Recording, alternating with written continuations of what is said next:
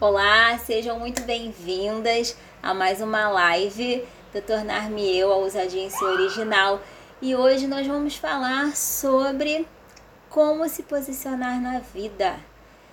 Qual é a postura que você tem tido na vida? Quando é que a gente encontra dificuldade em se posicionar?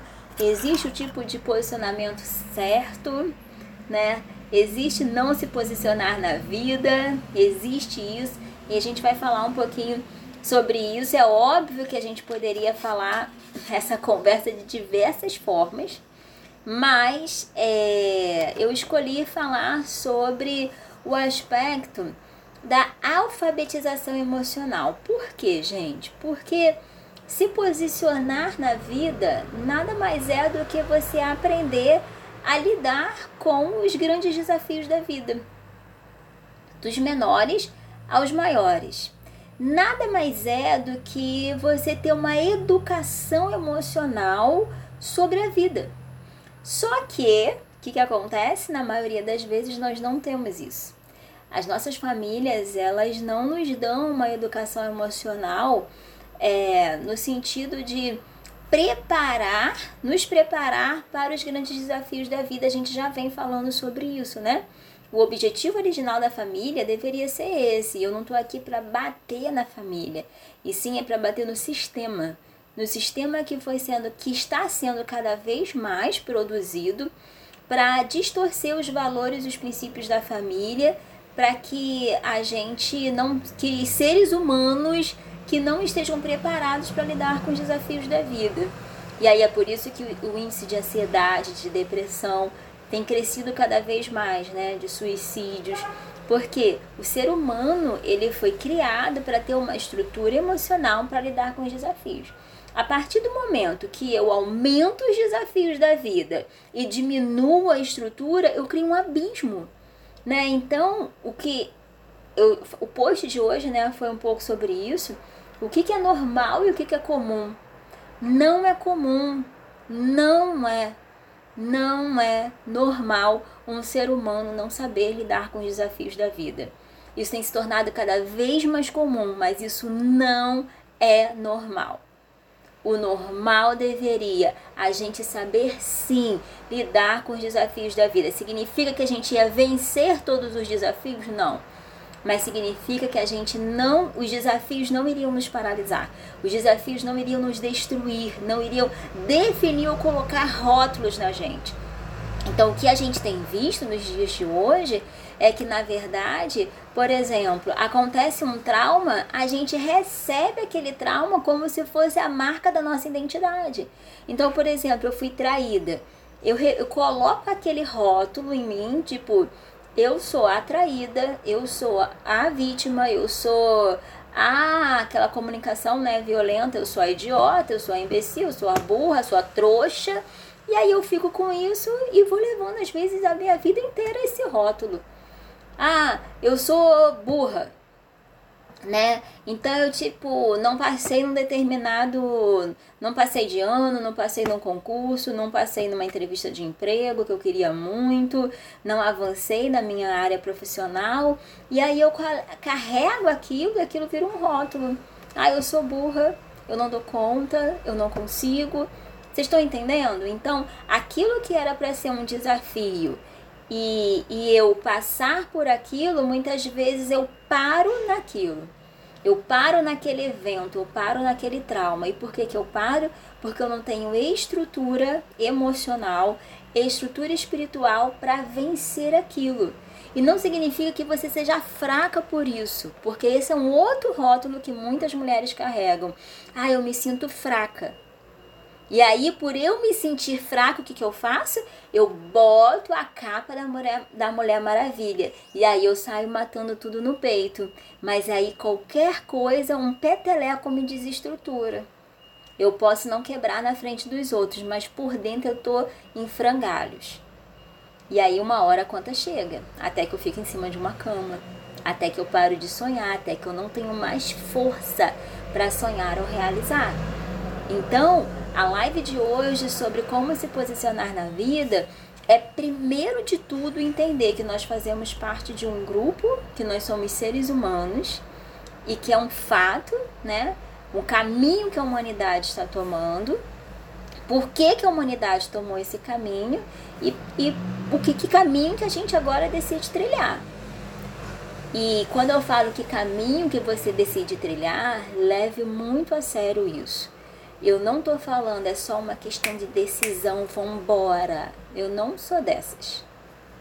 Não é assim que o ser humano funciona. Se fosse só uma questão de decisão, era só eu chegar e falar: ah, eu decido parar de fumar, eu decido parar de beber, eu decido parar de fazer isso, eu decido ser saudável, e aí, pum, como não passa de mágica, eu ia decidir. As coisas não funcionam dessa forma, né, gente? Nós somos seres humanos, mas também não é para cair naquela vitimização, a carne é fraca e porque a carne é fraca, eu fico ali nadando na fraqueza e justificando tudo, fazendo a fraqueza de bengala para eu me sustentar. Hoje é o dia de jogar essas bengalas fora. Amém? Vamos andar. Vamos andar e andar sobre as águas. Ok? Então vamos lá. Vamos é, organizar o pensamento.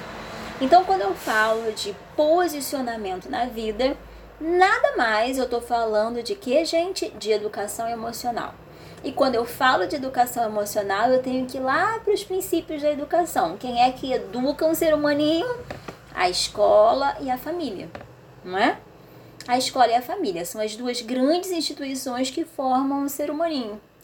Então, quando eu vou olhar para a família e para a escola em relação à educação emocional, como é que eu vejo? Como é que eu vejo? Pare aí um minuto e olhe para as escolas que você estudou, para o sistema educacional que te formou e olhe aí um minutinho também para a família que você foi criada, o ambiente que você foi criada. Essas duas instituições formaram a pessoa que você é. Para as pessoas que nasceram num ambiente né, é, espiritual, que tiveram a sorte de nascer num ambiente de igreja, olhe também, observe também é, como que era o sistema é, espiritual, o sistema ministerial, como que era aquele ambiente.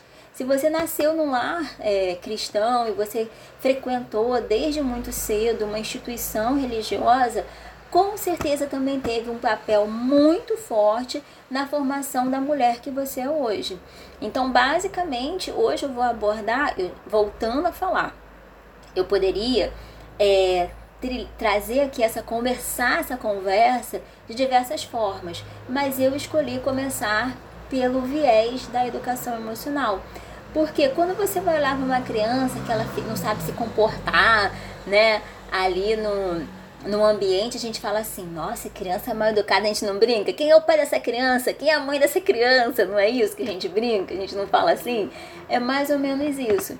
Quando você vê que uma criança não está se comportando muito bem, no, no ambiente, a primeira coisa que você pensa assim, né? Nossa, criança mal educada, nossa, é criança mimada, nossa, né? A gente vai pensar quem é o pai dessa criança, quem é a mãe dessa criança.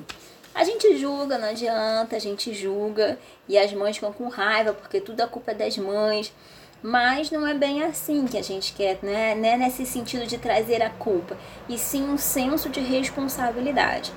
Se você está aqui, você tem mais de 18 anos, agora a responsabilidade não é mais dos seus pais. A responsabilidade sobre o seu crescimento emocional, sobre o seu posicionamento da, na vida, depende de você. Sinto lhe informar, mas depende de você. Então agora, sem desculpas, sem chorumelas, a responsabilidade da sua postura na vida passa a ser sua. E aí a gente vai falar sobre automaternidade, né? É um assunto para um outro dia, mas assim, entendendo que, abrindo parênteses, essa função de educação emocional, né? Acima dos 18 anos, a gente está falando nada mais do que automaternidade. Nada mais do que você cuidar e você se responsabilizar pela sua postura na vida. Ok? Faz sentido para vocês? Boa noite, boa noite, boa noite. Gente, é muita mulher linda, maravilhosa. Faz sentido para vocês o que eu tô falando? Então vamos lá. É, vamos entender que postura na vida tem a ver com a alfabetização emocional. E a alfabetização emocional tem a ver com você lidar com as suas emoções. Primeiro, como que você vai lidar com as suas emoções se você não consegue identificá-las? Como que uma criança vai aprender a ler se eu mostro A, ela fala, que letrinha é essa? Ela fala B. Aí tu, não é A, querido. Entendeu? Não vai conseguir formar a palavra, né? Então, primeiro tem que aprender as, as vogais, depois as consoantes, o, o alfabeto, não é isso, gente? Então, é a mesma coisa. Como é que você vai aprender a lidar com as suas emoções se você não sabe nem identificar o que você está sentindo? Vem aquele furacão de sentimentos. Meu Deus, eu não sei nem o que eu estou sentindo. É tanta coisa junto que me dá um nervoso, sem nem o que falar sabe nem dizer se você tá com raiva, se você tá triste, não sabe nem identificar que pensamento que vem, né? Se você não consegue identificar da onde que vem o que, aí dificilmente você vai conseguir identificar e lidar com as suas emoções. Entenderam, gente? Então a primeira coisa, eu preciso reconhecer as minhas emoções. Eu preciso dar nomes e esses nomes eu tenho que ter clareza, né? Se eu tô dando o nome certo ou não. Que às vezes eu falo assim, ah, eu tô tão triste, mas na verdade eu tô com ódio. Quero matar um. Entendeu? Na verdade eu não tô triste, na verdade eu tô com muita raiva. Só que aí eu falo que eu tô triste.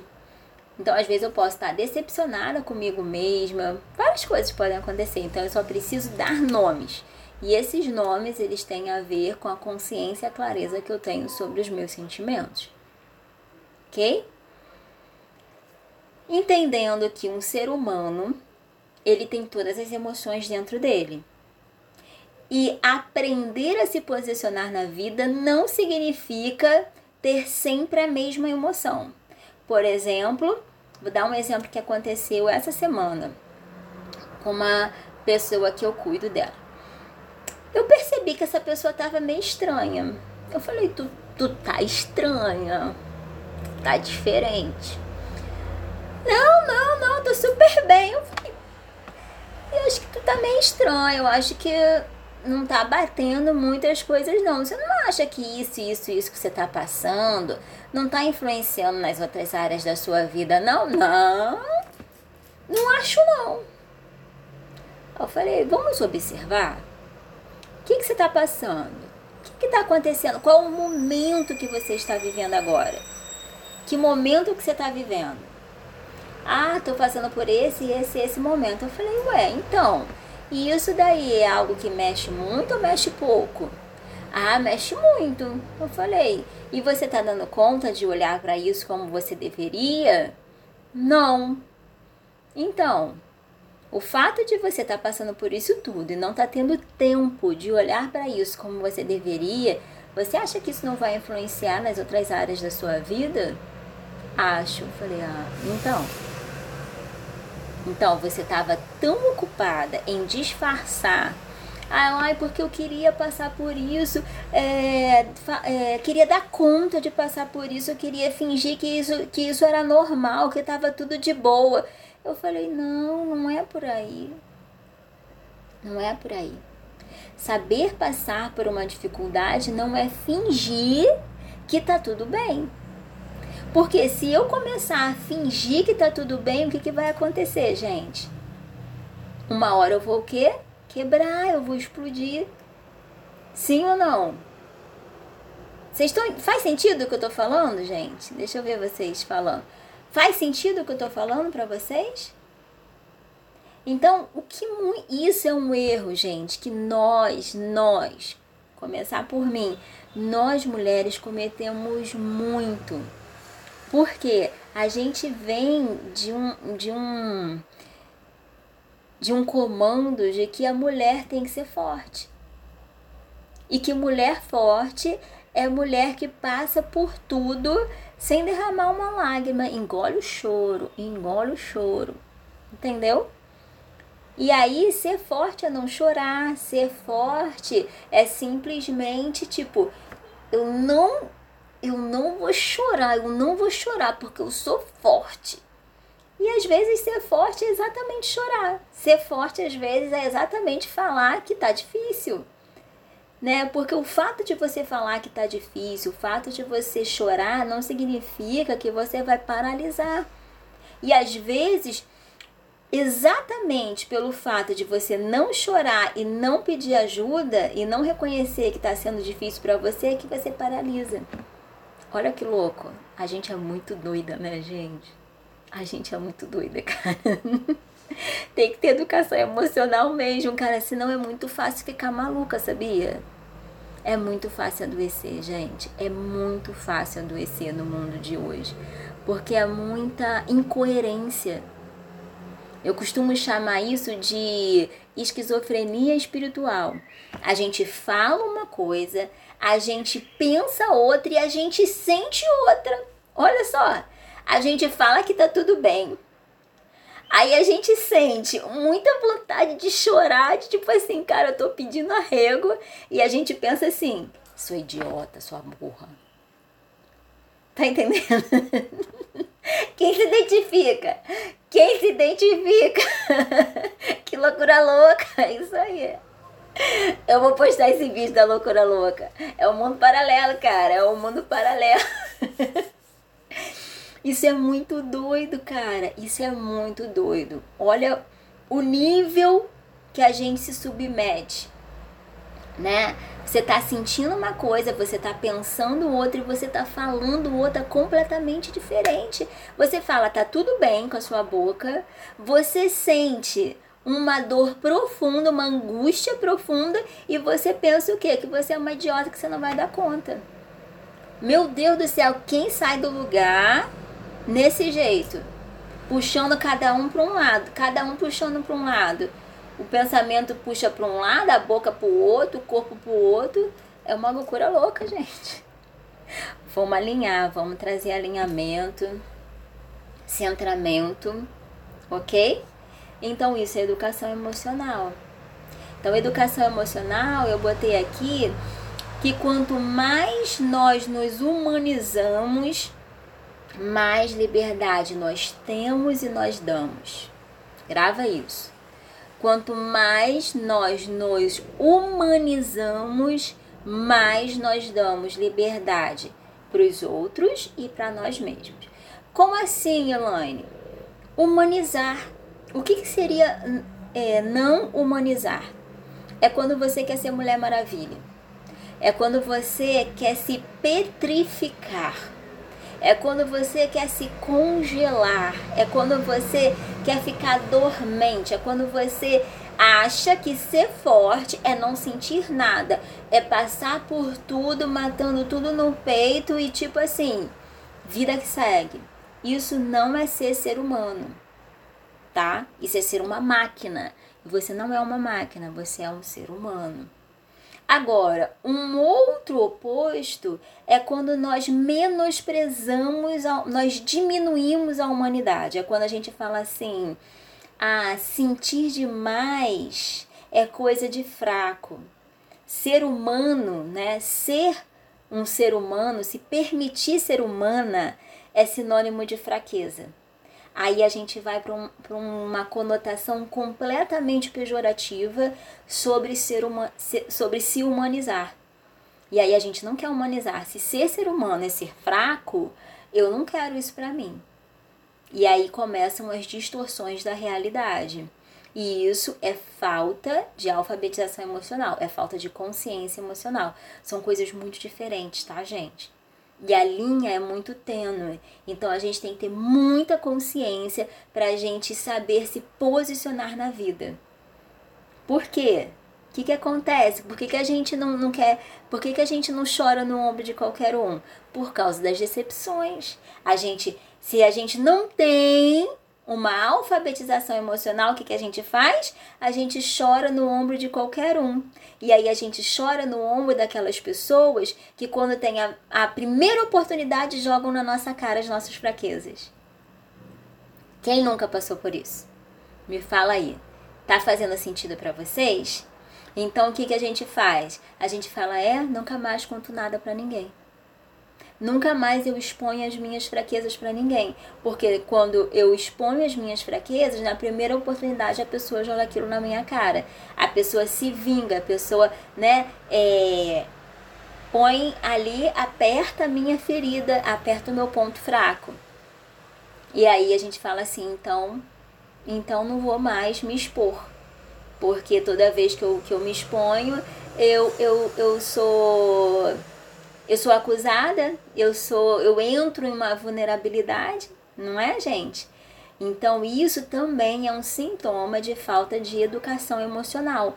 Por quê? Se eu tenho educação emocional, se eu me torno uma mulher com ousadia original, eu consigo perceber o ambiente e saber diferenciar quem são as pessoas que eu devo confiar, quem são as pessoas que eu não devo confiar, para quem que eu devo chorar minhas pitangas e para quem que eu tenho que engolir. Não só chorar as pitangas, como também sabe o que, gente? Contar os seus sonhos. Às vezes a gente vai contar os sonhos para as pessoas que estão prontos para jogar um balde de água fria na gente. Aí a gente fala, tá vendo aí? Não tem como. Como eu recebi uma, um dia desse um direct falando: "Ah, eu queria muito sonhar, eu queria muito empreender, eu queria muito fazer, mas o meu ambiente é muito difícil". Aí eu falei: "Se você ficar esperando o seu ambiente de casa mudar para você começar a empreender, tu vai morrer sem, sem abrir teu negócio. Ou você muda logo, o, começa a se conectar com ambientes diferentes, ou você vai ficar aí sentada chorando até a morte chegar. Gente, isso é uma realidade. Existem ambientes que eles são tão disfuncionais que não adianta você ficar com essa expectativa, não vai mudar. Se você esperar o ambiente que você tá, muitas vezes mudar para você começar a agir na vida, você não vai agir. Faz sentido, gente, que eu tô falando para vocês? Verdade, Fernanda tá colocando, verdade. Vocês estão entendendo? Então vamos lá. Então, é, cada dia o ser humano ele tá de um jeito e a mulher então com os hormônios. A maioria que é a mulher, né? Então assim, um dia nós estamos uhul, outro dia nós estamos mais down, um dia nós estamos mais abertas, outro, outro dia nós estamos mais introspectivas. Isso de acordo com, nosso hormônio, com os nossos hormônios, que tem a ver também com o nosso ciclo menstrual, que tem a ver também com o, o ambiente que a gente está inserida, que tem a ver com o nosso nível de espiritualidade, o quanto que nós estamos buscando ou não a Deus. Com certeza, né? Porque quanto mais nós buscamos a Deus, quanto mais nós estamos na presença de Deus, mais a gente tem força e sabedoria para lidar com o ambiente é, adverso que pode surgir ao nosso redor. Então, se você pega um momento de fragilidade hormonal com um momento de. Imagina, TPM. Aí você se afasta da, da presença, você diminui ali a sua oração, o seu devocional. Aí você briga com seu marido. Aí você discute com os seus filhos. Aí você descobre que no trabalho estão fazendo uma fofoca. Como é que tu fica? Tem energia para sonhar e realizar? Não tem. Por quê? Juntou tudo no mesmo saco e aí Imagina se nesse período é o período que você tem que tomar uma decisão que vai mudar o rumo da sua vida. E por conta dessas circunstâncias todas você se boicota e não tem a decisão correta. Você perde uma oportunidade na vida. Entenderam? Então a primeira coisa que a gente precisa entender, nós somos seres humanos, pensando na humanidade na melhor forma, tá? Sem pensar naquela humanidade pejorativa, diminuída, mimizenta, não. Você é um ser humano e como ser humano, como mulher, você tem as diferentes fases, tá? Quanto mais você se conecta conecta com essas diferentes fases e quanto mais você reconhece e entende em que momento emocional você está, em que momento espiritual você está, é, mais humanizada você está. E quanto mais humanizada você está, o que, que seria um exemplo de uma mulher humanizada, ousadamente humanizada? É, por exemplo, quando eu estou no meu. Quando eu estou num momento mais fragilizada. Vamos imaginar, vou dar um exemplo meu prático. É, eu passei por alguns desafios há, algum, há alguns meses a, atrás aqui. É, onde eu, eu me coloquei, eu me coloquei, eu me coloquei nesse lugar de desafio, né? É, os desafios foram crescendo, crescendo, crescendo. Eu vi que eu não estava dando conta de acompanhar os desafios. E aí eu, eu fiquei mais o que? Introspectiva. Geralmente eu fico mais introspectiva. E aí eu fui e conversei com. E o Wagner percebeu, meu marido percebeu que eu estava mais introspectiva. E aí ele falou, amor, tá acontecendo alguma coisa? Eu tô vendo que você não tá é, como você geralmente fica. E aí eu falei, e aí, qual foi a minha primeira reação, gente? Vou abrir meu coração aqui para vocês. Qual foi a minha primeira reação? Eu já tava o quê? Meio reativa. Então, qual foi a minha reação? Eu fiquei um pouco reativa com ele, vou confessar para vocês. Por quê? Eu falei assim, amor, quando você faz essas perguntas, isso me deixa um pouco nervosa. Por quê? Porque você sabe do que eu estou vivendo, você sabe do que eu estou passando. Então parece assim uma pergunta meio óbvia. Tá acontecendo alguma coisa? Pô, o que que não tá acontecendo? Tá acontecendo tudo ao mesmo tempo, né? E aí depois ele falou assim, amor. Aí, aí ele foi mudou, olha que legal, porque a gente já tem né, uma relação mais avançada de, de, de conversa, de troca. E aí ele falou assim, amor, então tá, vou reformular minha pergunta além do que eu já sei de tudo que está acontecendo, tem alguma coisa nova? Tem alguma coisa que eu posso te ajudar? Aí eu falei assim, agora não, só deixa eu ficar aqui no meu canto um pouco mais na minha. Aí ele falou, tá bem, se você precisar de mim, você me chama. A gente tem esse nível mesmo, tá, gente? Eu não tô forçando aqui a barra, não. A gente tem esse nível de troca mesmo, de clareza entre a gente. Isso foi conquistado. Antes que você já comece a se comparar com o que você tem aí, já vou falar logo. Isso foi conquistado, tá? É treino. Nós passamos por um processo e foi construído, tá bom? Antes que você já comece a comparar aí você e seu marido, sem comparação, gente. Cada um no seu tempo. Isso teve trabalho, tá? Ok. Então, quanto mais eu reconheço as minhas limitações, mais empatia eu tenho para olhar para as limitações do outro. Menos eu julgo. Então eu dou mais liberdade para os meus filhos, eu dou mais liberdade para os meus amigos, eu dou mais liberdade para os meus discípulos, eu dou mais liberdade para as pessoas serem quem elas devem ser.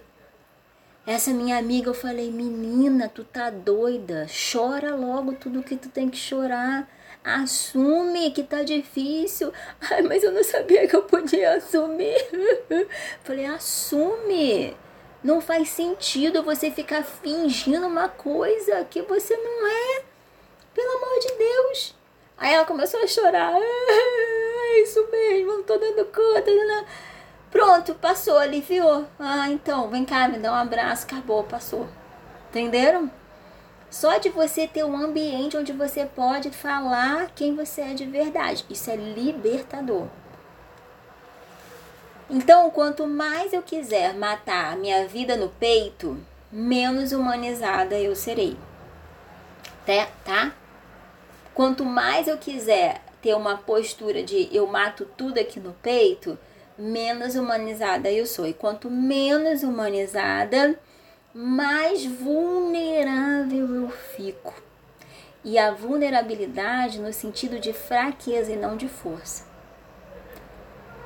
Por exemplo, como ela estava lá matando tudo no peito, uma palavra que eu falei com ela de forma amorosa desmontou. Você imagina se se é a chefe brigando com ela ela desmonta, ela pode até pedir as quando você fazer uma besteira.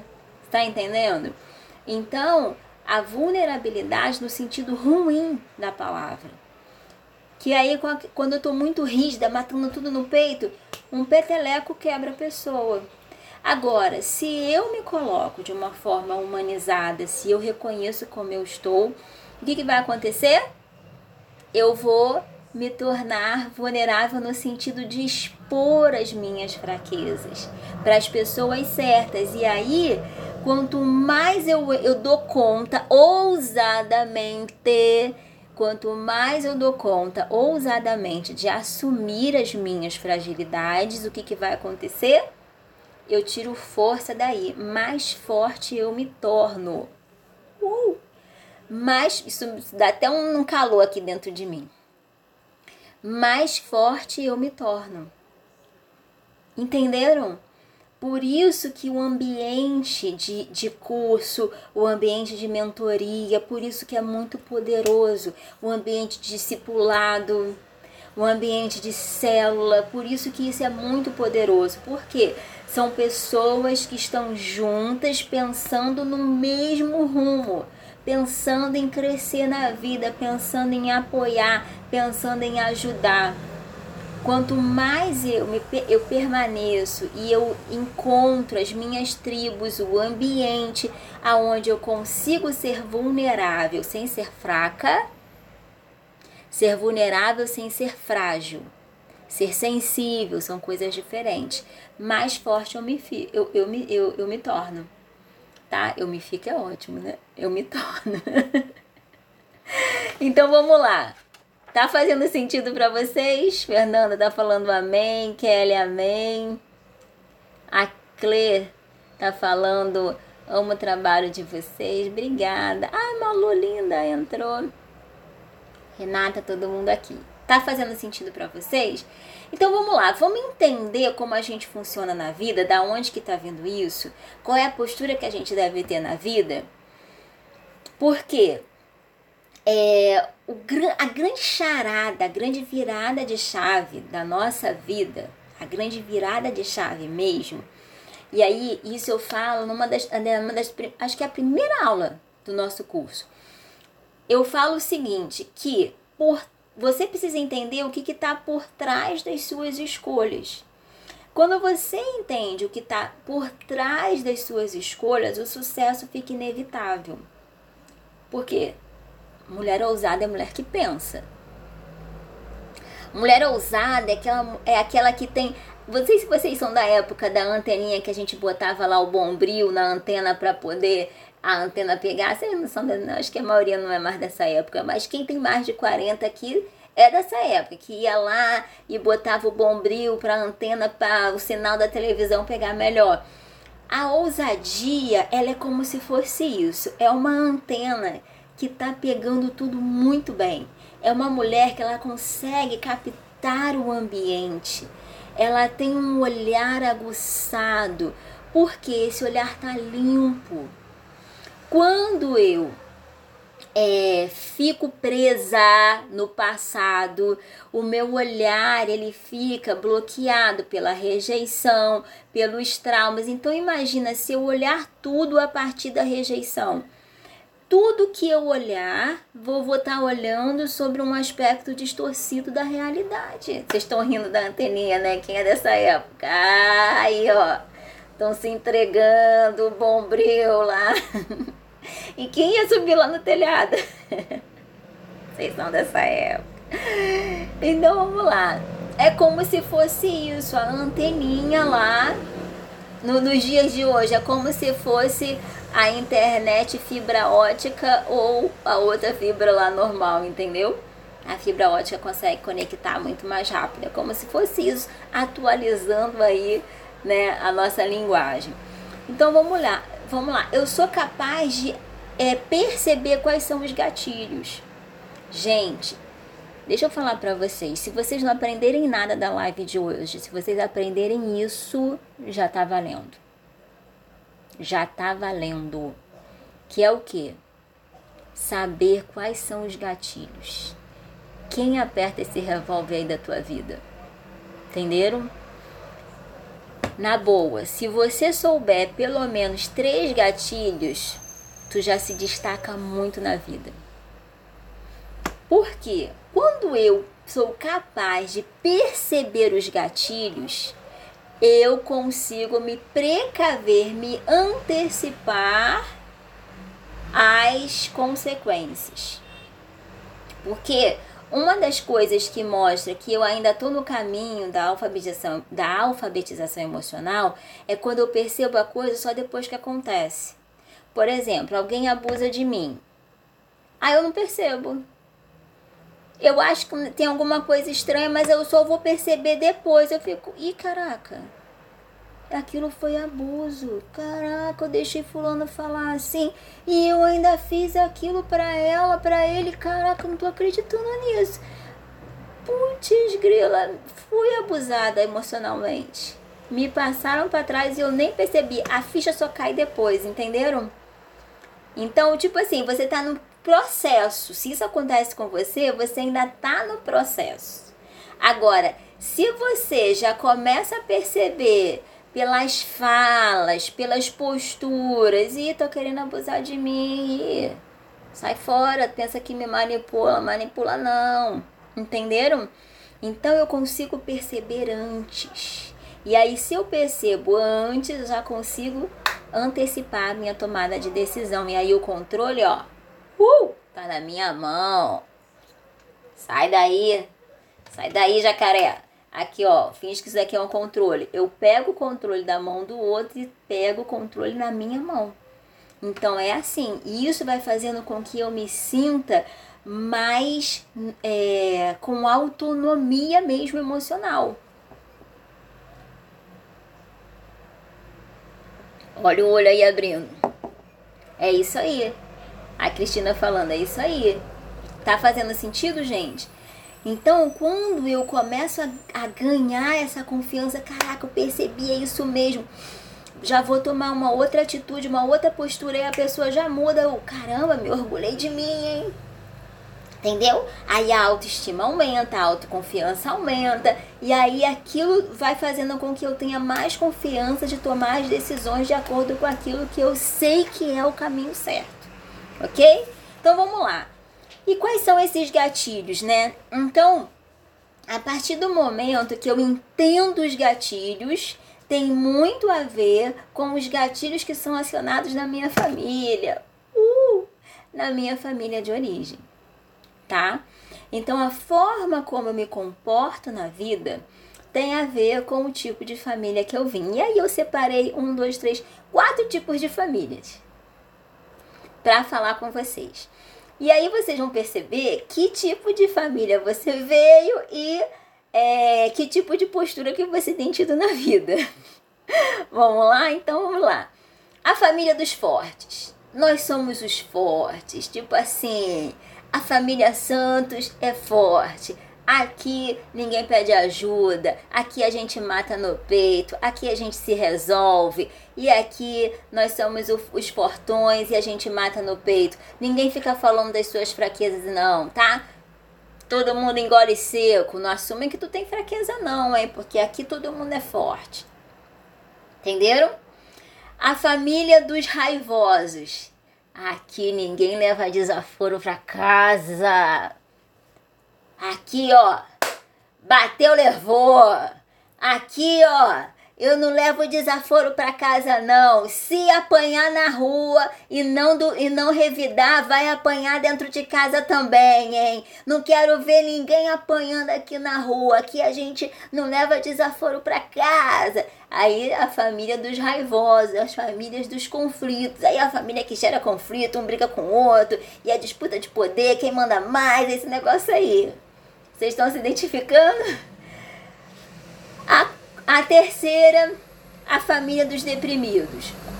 Qualquer coisa, todo mundo fica triste, sente dor, é uma sofrência. Bota lá aquelas musiquinhas. Aí é a família da sofrência.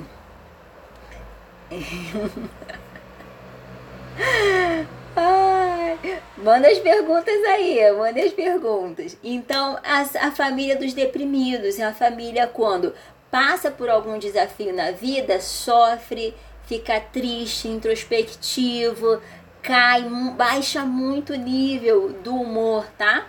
E a quarta família, a família amorosa, onde tem mais liberdade para afetividade, é um beija-beija, é um abraça-abraça. Aí você imagina a família dos fortões se encontrando com a família dos amorosos. Aí vem aquele dá mó abração, dá mó beijão a pessoa.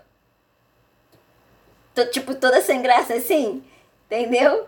Então é mais ou menos isso. Então a família que tem mais permissão para demonstrar afetividade, é uma família muito amorosa, mas também a família que tem dificuldade em impor limites, entenderam?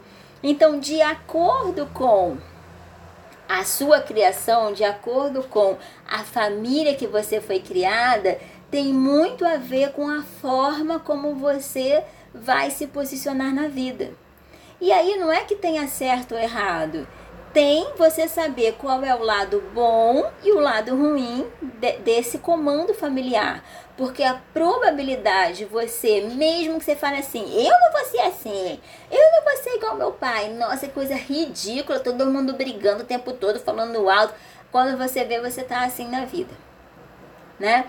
Então a probabilidade de você estar repetindo né? É, a Cristina botou só um pouco, Cristiane botou só um pouco de cada. E quando a família dos fortes e raivosos ao mesmo tempo, aí, querida, aí pega fogo o negócio. Aí pega fogo. Raivosa e ainda é, forte, eita ferro. Disputa de poder total. Aí é difícil, né? É difícil. Aí geralmente essa família vai procurar se relacionar com aqueles mais, mais é, passivos e amorosos. E aí o que atrai depois é o que repele. Aí eu me aproximo, aí eu sou raivosa e com e, e fortuna. Aí eu, eu atraio um homem omisso e passivo, né? Aí depois eu fico brigando com ele porque ele é omisso e passivo. O que atrai, de repente, depois é o que repele, porque não dá conta de conviver, mas você é muito devagar.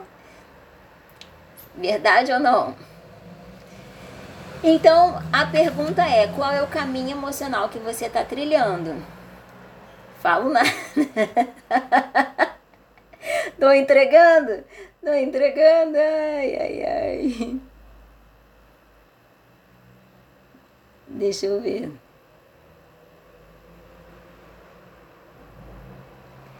Então vamos lá. É... Aí eu botei aqui algumas, alguns pontos para vocês é, colocarem uma, uma pontuação de 0 a 10, tá? E aí, óbvio que a gente vai ver o quanto que você, a cada pergunta que eu disser, o quanto que você é, está omissa na vida, perdida na vida ou no caminho do crescimento ok? Ah, a Maria Ângela é família dos abraços? Ah, que legal! Afetividade pura. Então vamos lá. Você costuma fugir de conflito ou enfrentar os conflitos? Você é aquela que mais, tipo assim, eu dou uma boiada para não entrar numa briga? Entendeu? Eu dou uma boiada para não entrar numa briga e dou outra boiada também para sair, entendeu? Você é que costuma mais fugir de conflito ou você costuma enfrentar os conflitos, de 0 a 10. Você costuma ter sempre uma justificativa para o que você deixa de fazer? Você tem uma justificativa assim plausível mesmo, você tem realmente uma resposta coerente com o que você deixa de fazer? O quanto que você tem assim uma justificativa? Isso, gente, pensando naquela área, né, que tá mais te incomodando, tá? Sobre isso que eu tô falando, tá bom? É, em relação a isso, qual é a em relação a essa área, você costuma, ah, então não fiz isso ainda por causa disso, disso, disso, não fiz isso porque eu ainda tenho que fazer um curso, eu tenho que me formar, eu tenho que fazer, né? Você tem uma justificativa plausível para para o que você não está fazendo, que você acha que já deveria estar tá fazendo? Terceira pergunta. Você é aquela que busca conhecimento ou você é aquela que acha que precisa de um, um outro passo antes de buscar conhecimento. Então, por exemplo, ah, eu tô com dificuldade financeira. E aí, eu acho que primeiro eu preciso quitar minhas dívidas para depois buscar mais conhecimento sobre finanças.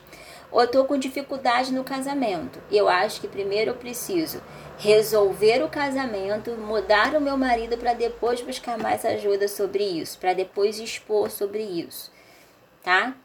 Você costuma buscar mais conhecimento em relação a essa área que você sente que não está com o resultado que você deveria, ou você é, não busca? Quarta pergunta: você costuma pedir ajuda ou você tem dificuldade de pedir ajuda? Você acha que você vai estar tá incomodando? Você acha que não tem necessidade? Você acha que você isso daí você resolve sozinha?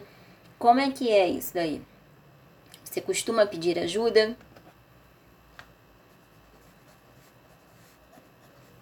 Quinta, quando você erra, você se comporta de que jeito? Aí, gente, tem duas formas. Ou você nunca pede perdão, é muito difícil você reconhecer, porque na maioria das vezes você realmente acha que você está certa ou você costuma ter os mesmos erros, erros muito parecidos, e fica com muita facilidade de ficar pedindo desculpa sobre aquilo que você está repetidamente fazendo. Repetitivamente fazendo. Tá? Como é a sua postura em relação ao perdão, a pedir perdão? Ok? 6.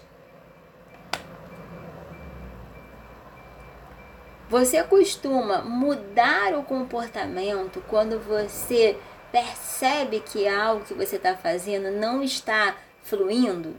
Ou você fica ali, ó, batendo naquela tecla até você conseguir? Como que é quando você se depara com um desafio?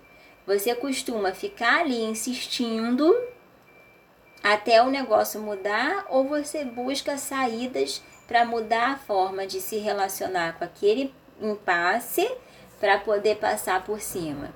Aí vocês vão ter que ser bem sinceras com vocês, tá? Senão o teste não vai estar tá valendo.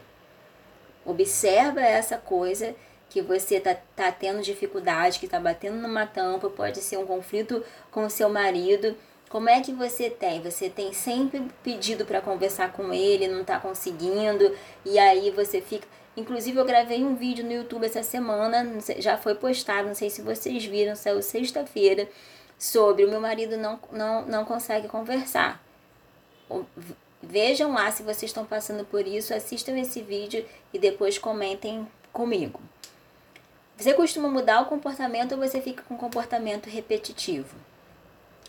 E a sétima pergunta é: a intenção qual é geralmente a intenção quando você vai resolver um determinado problema? Qual é a intenção que você busca quando você vai resolver um determinado problema?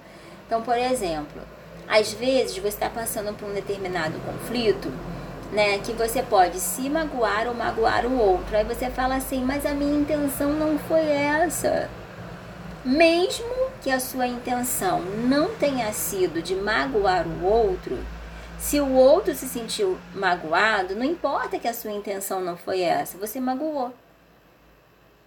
E aí como que você se comporta em relação a isso? Então, qual é a reflexão que eu quero fazer nessa pergunta? A sua intenção está alinhada com o resultado? em relação a esse conflito que você está batendo numa tampa. Como é que está a intenção? A intenção ela está alinhada com o resultado?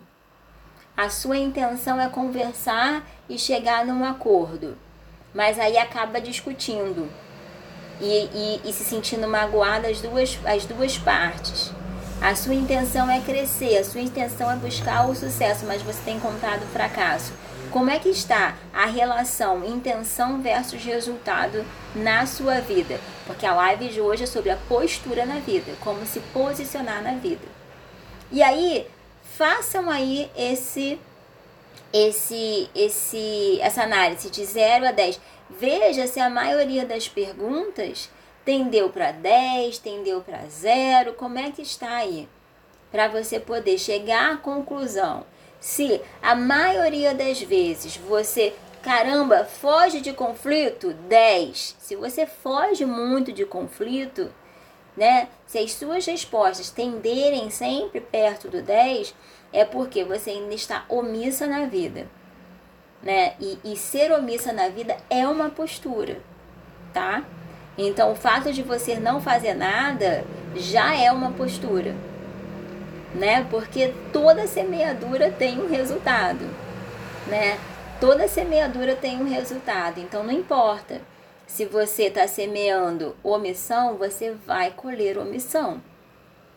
Toda semeadura tem um resultado. Toda. Toda semeadura tem um resultado. Não semear é uma semente. Não semear é uma forma de semeadura na vida. Então é isso que a gente precisa entender. Qual é a postura que você está tendo? Ou se, hora você está no 5, hora você está no 0, hora você está no 10, provavelmente você está perdida. Você não tem clareza ainda, porque o omisso, ele ele nem sabe que ele tem um problema, tá? O omisso, ele tá deixando a vida passar. Ele sabe que tá uma coisa estranha, mas ele tá deixando a vida passar. A perdida na vida, ela assim, ela sabe que tá muito ruim, ela tá tentando fazer, só que ela tá fazendo do jeito errado ela não está usando as, as ferramentas certas e nem da maneira certa. Agora, a mulher que está no caminho é aquela mulher que não foge do, do conflito, é a que, é a que não, não não fica toda hora procurando uma justificativa, é aquela que busca o conhecimento, é aquela que aprendeu a pedir ajuda, que sabe pedir perdão, que não fica gastando perdão toda hora, pedindo desculpa toda hora, é aquela que muda o comportamento frente a uma coisa que não está rompendo, é aquela que tem um alinhamento entre a intenção e o resultado. Faz sentido? Faz sentido para vocês? A Mariângela colocou: é, todo momento estamos fazendo escolhas. Sim, mas a intenção dessa live de hoje é entender o que está por trás das suas escolhas. Porque não fazer escolha é uma escolha, mas aí por que, que algumas mulheres se comportam assim e outras não? Por que, que algumas mulheres estão passivas e omissas na vida e outras estão ativas, partindo para cima, mas não no sentido de matar no peito, no sentido de ir na direção que eu, da vida que eu quero construir, da vida ousada que eu quero construir, né? Ok? Fez sentido para vocês? Então, para a gente fechar antes das perguntas, o que eu quero é, é o que eu quero trazer para vocês é o seguinte: a postura que eu vou ter, primeiro, tem a ver com o meu nível de alfabetização emocional. A minha postura ela está diretamente relacionada ao meu nível de consciência emocional. Né? Por isso que a segunda aula do, do nosso curso é sobre consciência emocional e consciência corporal. Por quê? O seu corpo ele também dá sinais de que não está dando conta. E às vezes a gente não ouve o corpo. A gente negligencia. Né? A gente coloca uma maçã na boca do nosso corpo e deixa ele lá, para de falar, para de gritar. A gente se entope de remédio para não sentir dor. Pra, a gente toma remédio para dormir, depois toma remédio para acordar, a gente toma remédio para não sentir dor, a gente toma remédio para ter mais energia, a gente toma remédio para várias coisas e a gente vai virando uma máquina. Porque simplesmente a gente não quer ouvir os sinais que o corpo está dando pra gente, né? Então, é, primeira coisa é entender que alfabetização emocional. Quanto mais você tiver alfabetização emocional, mais humanizada você vai, vai estar. Quanto mais humanizada, mais liberdade você vai ter. E quanto mais liberdade você tem, maior é a sua percepção sobre as situações que estão ao seu redor. E as suas percepções em relação ao que está ao seu redor está relacionada com os mares, as águas emocionais. Essas águas emocionais, elas vêm, ó, lá da sua família de criação. Então é você entender como que a sua família, o ambiente que você foi gerada, ela ela te formou para você lidar com a vida, né? A postura que você vai ter na vida, uma postura de conflito, uma postura de forte, uma postura de raivosa, uma postura deprimida ou uma postura amorosa, vai depender da sua origem. E aí você vai aprender a pegar o lado bom e o lado ruim dessa dessa formação para você conseguir se reposicionar na vida né? Porque o que a gente está falando aqui nada mais é do que uma, de um reposicionamento. Como é que eu vou aprender a lidar com os meus desafios? A forma que eu vou lidar com os meus desafios está diretamente relacionada com o meu nível de consciência e maturidade emocional. Então, por exemplo, se a gente está passando pela pandemia, um momento de dificuldade financeira, como é que a minha família trata com isso? Todo mundo discute o tempo todo por dinheiro, todo mundo é, se deprime, cada um se tranca no quarto e se deprime, é, todo mundo dá um de fortão e finge que nada está acontecendo, ninguém fala sobre isso, ou todo mundo se apoia, é uma, uma afetividade só, todo mundo chora junto e ri junto. Entenderam?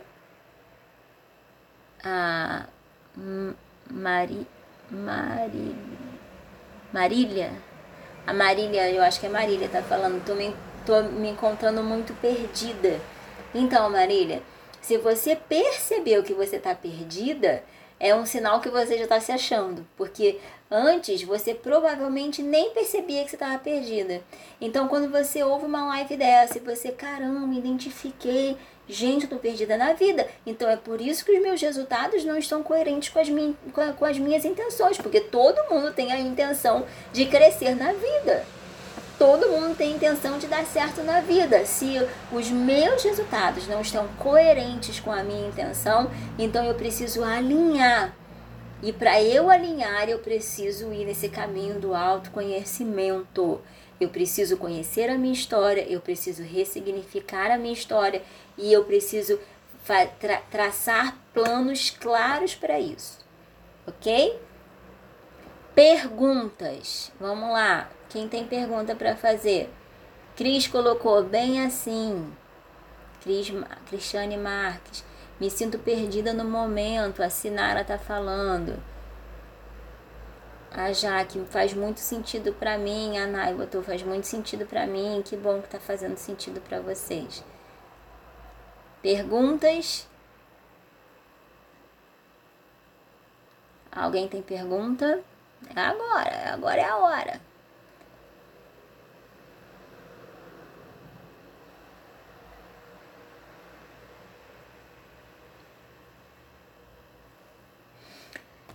Hoje eu faço, hoje eu vou. Ai, droga. Hoje eu faço, hoje eu vou. Continuação da pergunta. Quero separar umas coisas todo dia e eu falo que vou fazer e nada. É a continuação da mesma pergunta, tá, gente? Amanhã eu termino. Sei que não é assim, mas estou sempre dizendo isso, infelizmente. É... Eu acho que comecei a responder essa pergunta nos stories. Quando a gente começa, né, a saber que a gente tem que fazer uma coisa e a gente não faz, isso é um caminho muito perigoso para a gente enquanto mulher, tá, gente? É, eu preciso primeiro, primeira coisa que a gente precisa aprender para a gente começar a se posicionar na vida é o seguinte: eu preciso ter clareza de, de micro vitórias. o seu cérebro, ele precisa se acostumar com micro vitórias. Por quê? O seu cérebro, ele precisa entender que você é uma vencedora. Seu cérebro, ele precisa confiar em você. A sua mente, ela é uma ótima serva. Ela é uma ótima serva, ela está ao seu serviço.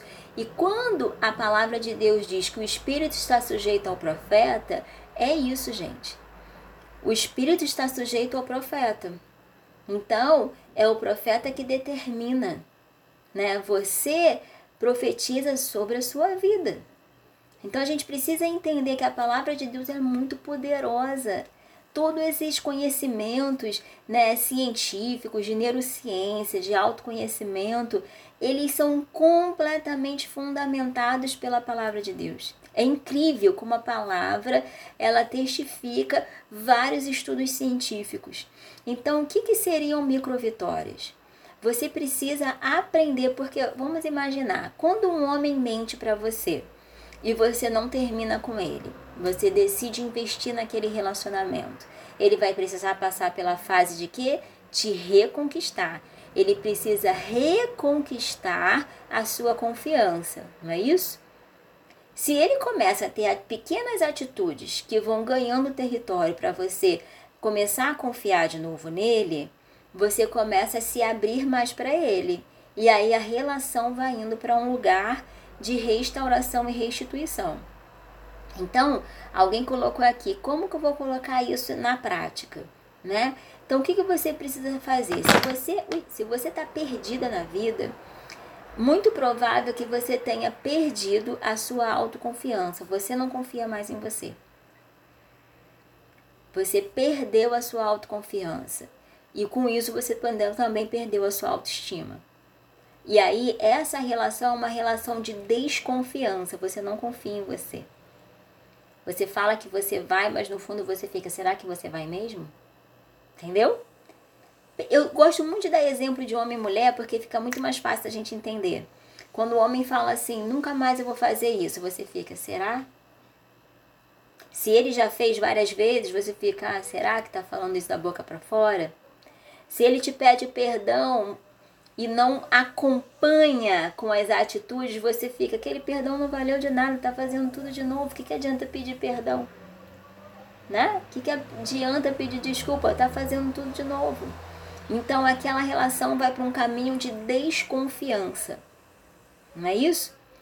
Vamos pensar eu e você com você mesma. É um caminho de, com, de restaurar a sua autoconfiança. É você com você mesma. Você precisa começar a ter atitudes, pequenas atitudes que vão fazer com que você passe a confiar em você. Então, por exemplo, caramba, eu toda vez eu falo que vou começar e terminar e não, e não começo e não termino. Então, se todas as vezes eu falo que eu vou começar uma coisa e não termino, eu mesmo não estou confiando em mim, porque a minha palavra não tem poder. Eu não confio mais na minha palavra. Só que você quer aprender a voltar a confiar em você. Então o que você vai ter que fazer? Eu vou, eu vou traçar pequenas metas. Então eu vou, ao invés de eu pegar um livro, falar assim, ah, eu vou voltar a ler. Eu quero muito ler. Aí o que, que você faz? Pega um livro aqui, ó, dessa grossura. Você não vai, você não vai, você não vai. Aí o que, que vai acontecer? Você lê um, dois dias, daqui a pouco você não lê mais. O que tem que fazer?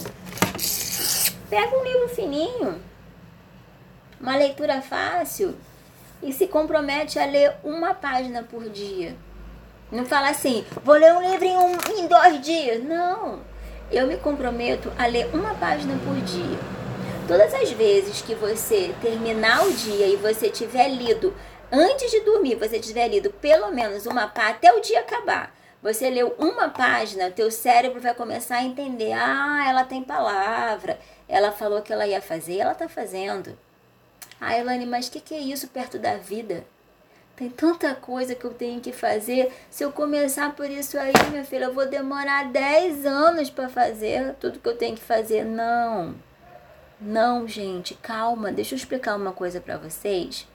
Quando a gente está no caminho do autoconhecimento, quando a gente soma, a gente multiplica. Como que é isso? Se eu começo a somar esses pequenos ensinamentos que eu estou dando aqui para vocês, com as experiências negativas e positivas que eu já tive lá 20 anos atrás, eu vou somar esse ensinamento de autoconhecimento mais as, os meus aprendizados lá de 20 anos atrás, e aí quando eu junto esses dois, eu multiplico, porque eu dou um salto quântico. Eu consigo somar essas duas coisas, multiplicar o meu potencial e ir para um nível. Eu não vou demorar mais 20 anos para chegar nesse nível que eu tô com esse conhecimento que eu tô adquirindo. Não é muito mais rápido. porque Eu vou somar a minha experiência com essas experiências e esse conhecimento, e aí aquilo que eu demorei 20 anos eu consigo em meses. É só eu somar o conhecimento e me colocar em ação. Por isso que as meninas que vão para mentoria, que se colocam no, no ambiente né? Por que, que quando você vai para um curso, você vai para um grupo de mulheres, você vai para uma mentoria, você cresce muito mais rápido? Porque você vê pessoas que estão no mesmo nível que você, tendo resultados acima, do, acima dos seus. Aí você fica assim, ué, se essa pessoa pode, eu posso também. Aquilo te confronta, aquilo te impulsiona a ir para um ambiente muito mais, é, para um nível maior, entendeu? Então, se colocar nesse ambiente que vai de propósito te impulsionar a crescer, porque vai gerar conflito, são pequenos movimentos que vão fazer com que você comece a ter resultado na vida, a ter uma outra postura na vida. Entendeu? Então, o que, que você precisa? De micro vitórias, de micro sucessos. Por exemplo, ah, eu preciso beber água. Então eu vou beber, eu não bebo nada de água, vou beber pelo menos dois copos por dia. Aí o que, que eu vou fazer? Vou botar despertador, né? Ah, eu preciso juntar dinheiro. Nossa, mas eu queria juntar 50 mil reais por mês. Mas quando eu vejo, eu não juntei nem mil. Então eu vou juntar 10.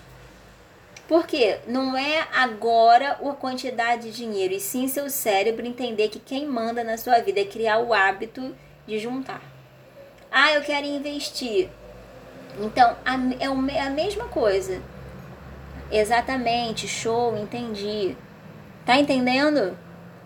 Dar o primeiro passo não é difícil. O que pega é dar continuidade, porém, o primeiro passo é o ponto de partida para sair de onde está para o outro nível. Sim.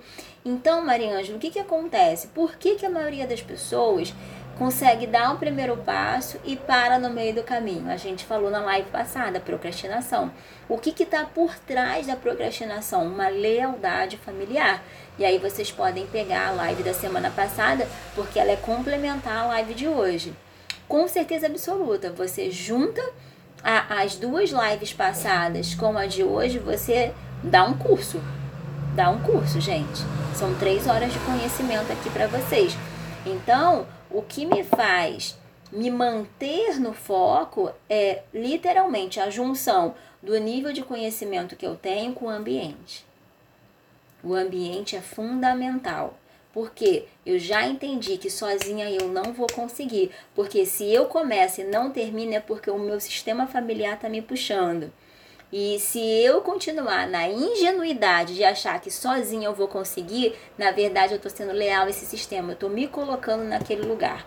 Eu estou justificando estar naquele lugar. Tá? Então eu preciso. Qual é. Eu preciso responder essa pergunta. Qual é a pequena atitude que eu vou tomar hoje para eu me manter nesse lugar? Eu vou pedir ajuda, eu vou, eu vou, vou, trocar, vou compartilhar um desafio com uma amiga, eu vou entrar num grupo, o que, que eu vou fazer? Eu preciso fazer alguma coisa. E eu não posso ficar sozinha nessa. Entenderam? Mais alguma pergunta? A Sinara botou entendeu. Entendeu, Sinara? Gente, isso faz muita diferença, mas muita diferença mesmo. Quais são os pequenos passos? Você precisa de micro vitórias. Para a gente encerrar, eu tive uma discípula que ela chegou para mim muito decepcionada. É, ela veio de um, um, um, outro ministério e ela chegou pra mim, é, isso tem muitos anos já, tá? Ela chegou pra mim e ela era, ela quando ela chegou no, no outro ministério, ela era assim aquela pessoa que tinha muitas ideias, ela queria evangelizar, ela queria fazer e todas as ideias que ela tinha, as pessoas falavam assim: "Ah, não, nada a ver. Ah, tá legal, vamos ver, vamos ver. Um dia a gente faz". E aquilo, com o passar dos anos, foi fazendo com que ela deixasse de falar. Foi com que ela ela deixasse de ela foi abrindo mão daquela essência que ela tinha, sabe? Ela foi abrindo mão. E aí o que aconteceu? Quando ela veio para mim, ela já estava quase desviando. Ela já estava quase desviando, ela tinha terminado um namoro, ela já estava assim completamente decepcionada. E aí eu criei esse ambiente para ela. Eu falei assim, olha, aquilo que você viveu lá não significa que você vai viver aqui. E o que você precisa agora é o que eu falei para vocês, eu falei para ela. Há 15, sei lá, 12 anos mais, né? Uns 15 anos atrás eu falei isso para ela. Mesma coisa que eu tô falando para vocês aqui. Só que com uma, de uma outra forma, porque eu não tinha tanto conhecimento igual eu tenho hoje, né? Mas eu já tinha o conhecimento suficiente para fazer ela mudar. E eu falei assim: olha, o que você precisa aprender?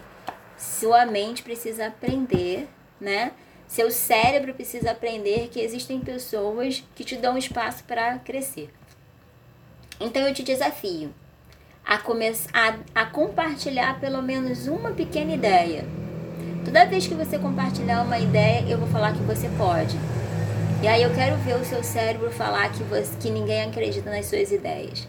Porque aí você vai começar a ter contato com um ambiente que vai metralhar esses traumas do passado. Você precisa aprender a reconectar com isso. E aí foi, foi, foi. Hoje ela é uma mulher de Deus incrível, com um ministério maravilhoso, né? Casada, com um filho. Hoje ela desenvolveu e ainda desenvolve, ela não parou nunca mais. E, né, e hoje ela é uma facilitadora desse ambiente para outras pessoas. Então é mais ou menos isso. A sua mente precisa voltar a confiar em você. Tá fazendo sentido? Deixa eu ver se tem mais alguma pergunta. Uma coisa de cada vez, exatamente. Uau, passei por isso esses meses. É isso. Eu tenho muitas ideias, mas eu não tenho apoio da igreja, infelizmente. Então, gente, o que, que você precisa fazer? Se você não tem um apoio, você tem que pensar qual é a pequena ideia que esse sistema me permite fazer. Porque às vezes a gente vem com uma ideia, uau, mirabolante. E, e, e às vezes você começa pequeno. Né? E aí você tem que entender, será que eu estou no ambiente certo? Ou será que às vezes é a minha forma de comunicar? Às vezes a liderança não está entendendo a sua intenção. Né? Então pode ser que seja assim, um sistema muito rígido que não esteja aberto a mudanças, ou pode ser que você não esteja comunicando da maneira correta, ou às vezes a sua intenção pode ser a melhor, mas não, não atende a necessidade local, né? Então pergunta para o seu líder, pergunta para sua pastora, nossa, o que, que você acha que a igreja está precisando mais agora? Dentro do que a igreja precisa, qual dom e talento que você tem que você poderia contribuir? Então isso faz com que a pessoa se abra muito mais para as suas ideias. A, a Patrícia está colocando, precisamos dar frutos. Sim, eu preguei sobre isso. Né? Quando a gente não dar frutos, nós estamos negando a essência do reino. Quando nós não frutificamos, nós estamos negligenciando, nós estamos ofuscando o reino de Deus. Nosso maior apoiador é Jesus. Os sonhos de Deus jamais serão frustrados. Sim. Percebia que a liderança nunca levava a sério o que eu falava, sempre, sempre recebia um não. Então, tem a ver, gente, é, quando as pessoas não confiam no que a gente está falando, a gente tem que olhar para a gente, na nossa forma de comunicar, na nossa forma de ser constante naquilo que a gente está trazendo, sabe? Então, a gente precisa começar pequeno. Hoje eu sou pastora de uma igreja, né? Mas eu comecei com uma célula. Então é isso, às vezes a gente quer começar né, lá em cima. E, e, e é, são com pequenas coisas, sempre se coloque a serviço, sempre sirva com seu dom e com seu talento. Prova, gente, é muito difícil não ter um lugar que não tem, que não esteja aberto a servir. Mas se você estiver num ambiente onde você realmente né, tá se colocando a serviço, aí você tem que repensar.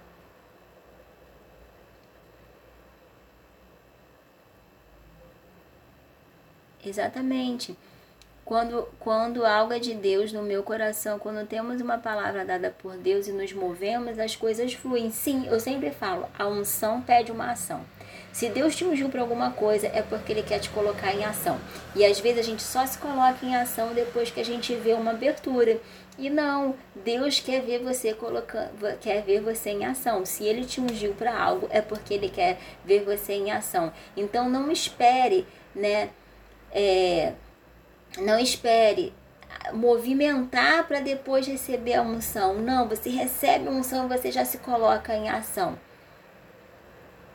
Ok? Podemos fechar então? Mais alguma pergunta? Então você precisa sair daqui com a seguinte com a seguinte pauta.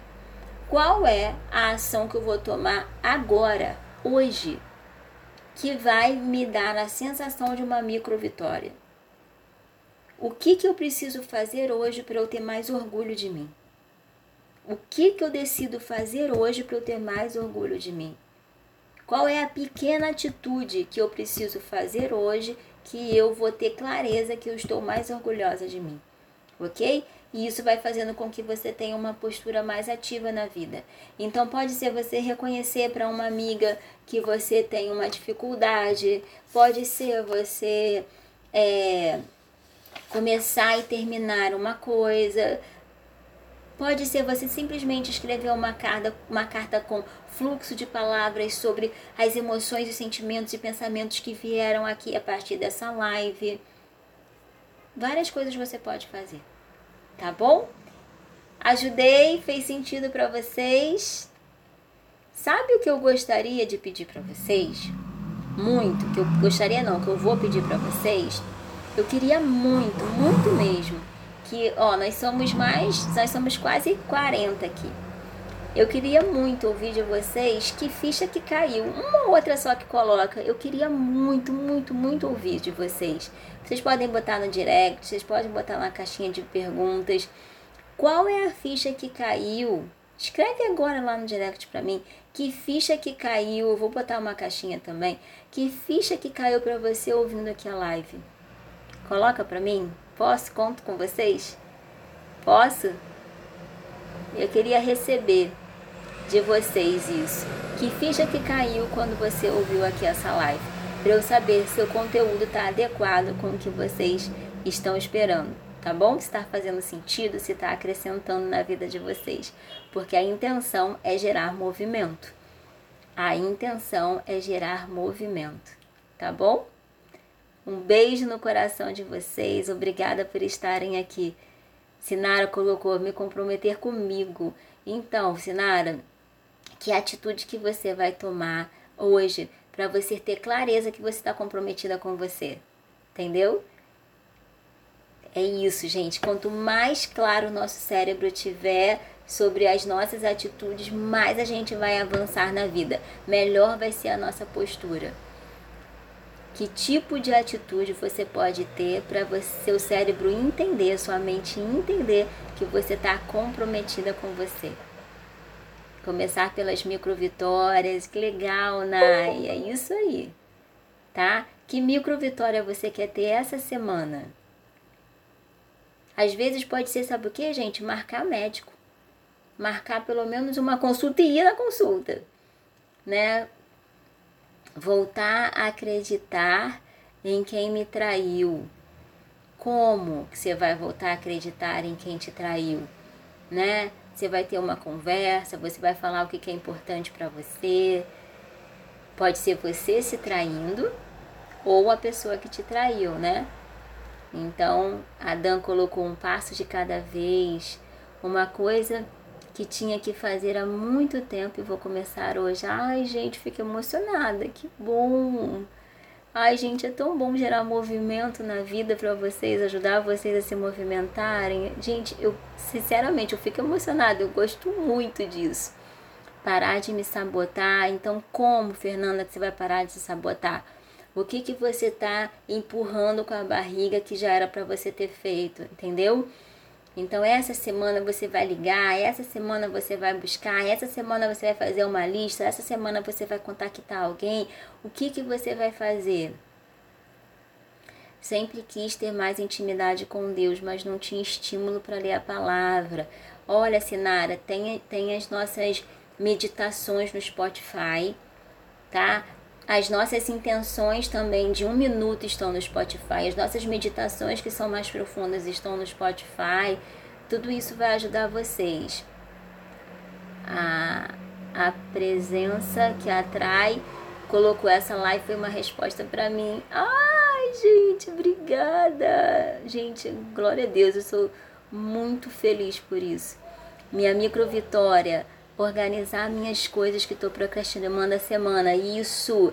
Então começa, começa com a, com a gaveta, começa com, com uma parte do guarda-roupa, começa é, doando roupa, começa com uma coisa, tá?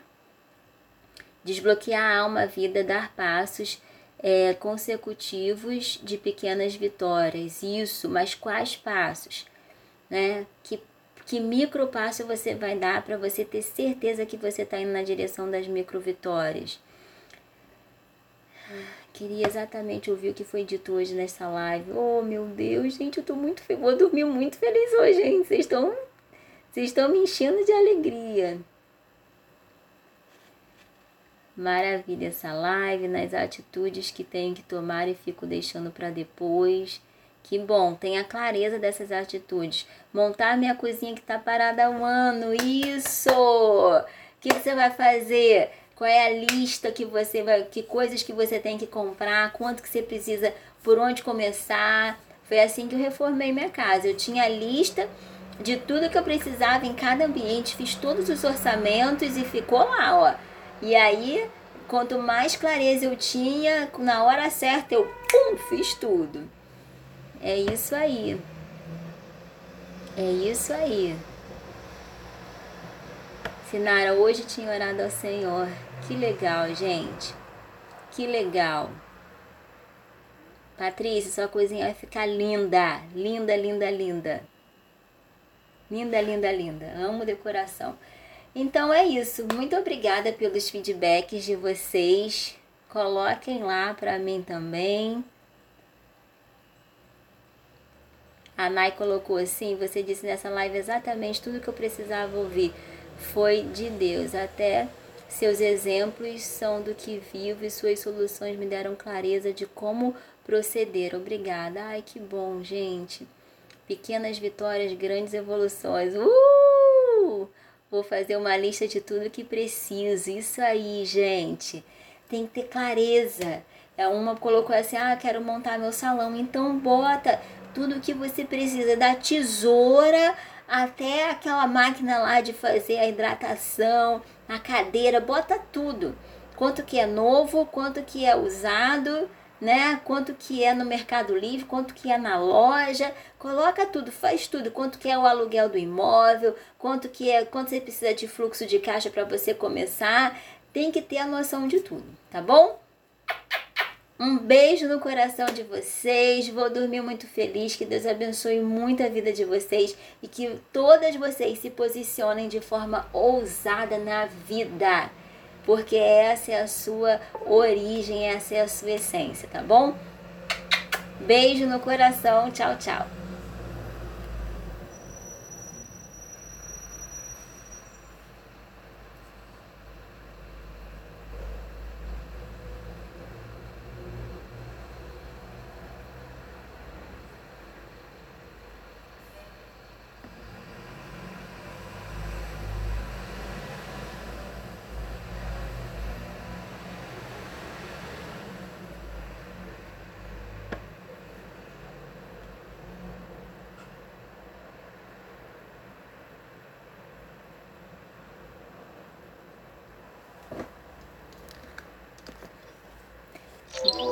Então essa foi mais uma live do Tornar-me Eu Ousadia Original. Eu espero que eu tenha te ajudado. Olá, eu sou a Bixby. Você pode usar a voz eu espero que eu tenha te ajudado e espero também o seu compartilhamento. Espero que você mande aí qual foi a ficha que caiu. Um grande abraço, tchau, tchau.